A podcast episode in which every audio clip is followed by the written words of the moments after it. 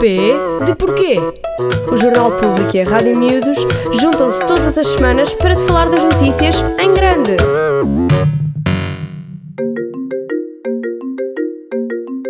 Olá, público jovem do P de Porquê. Hoje vamos falar sobre o multiculturalismo e racismo em Portugal. Mas afinal, o que é o racismo? O racismo é a atitude de recusa em aceitar a igualdade de direitos em relação àquilo que, sendo igual a nós, nos é estranho por ter uma pele ou uma cultura diferente da nossa. E que direitos são esses?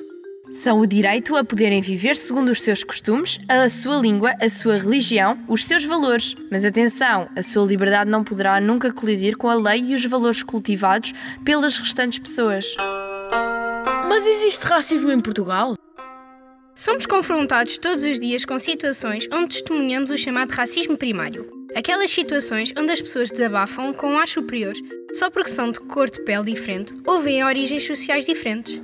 No entanto, conflitos como o que aconteceu no bairro da Jamaica repetem-se não só porque há gente má em todo lado, seja da polícia, seja da parte dos cidadãos, mas são apenas uma exceção e não a regra.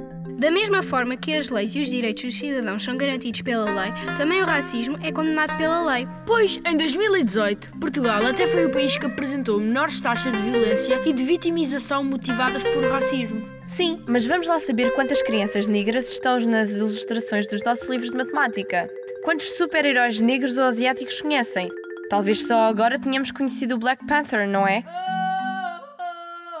Mas vá lá, mesmo que não sejamos um povo generalizadamente racista, aqui vai uma pergunta para os nossos colegas das escolas portuguesas. Quantos professores negros, asiáticos e ciganos já tiveram?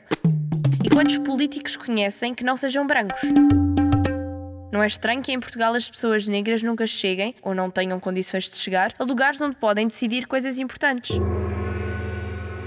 Portugal tem um passado de país colonizador e esclavagista. Já traficámos escravos e, mesmo que Portugal tenha sido o primeiro país a abolir a escravatura, o facto é que sabemos bem que os nossos amigos de outra cor de pele têm mais dificuldade em chegar aos níveis sociais que a esmagadora maioria da população branca.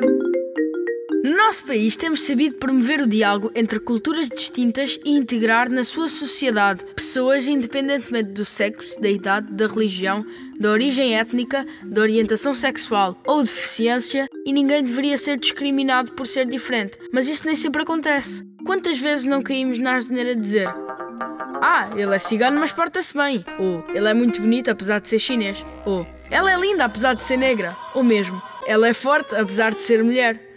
São pequenas afirmações que ainda revelam a nossa incapacidade para entender o outro como igual a nós.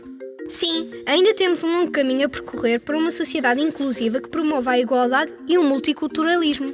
Temos que aprender com a diferença e o combate ao racismo começa pela aceitação da diferença. Porque só temos a ganhar quando aprendemos com os que vêm de outras culturas e civilizações. Esperemos que depois deste programa fiquem com mais pistas para discutir e aceitar a diferença e pensar no racismo de forma mais aberta. Este podcast foi escrito por Ana Francisca e realizado por Leonor Francisco e Ana Francisca. P de porquê? O Jornal Público e a Rádio Miúdos juntam-se todas as semanas para te falar das notícias em grande.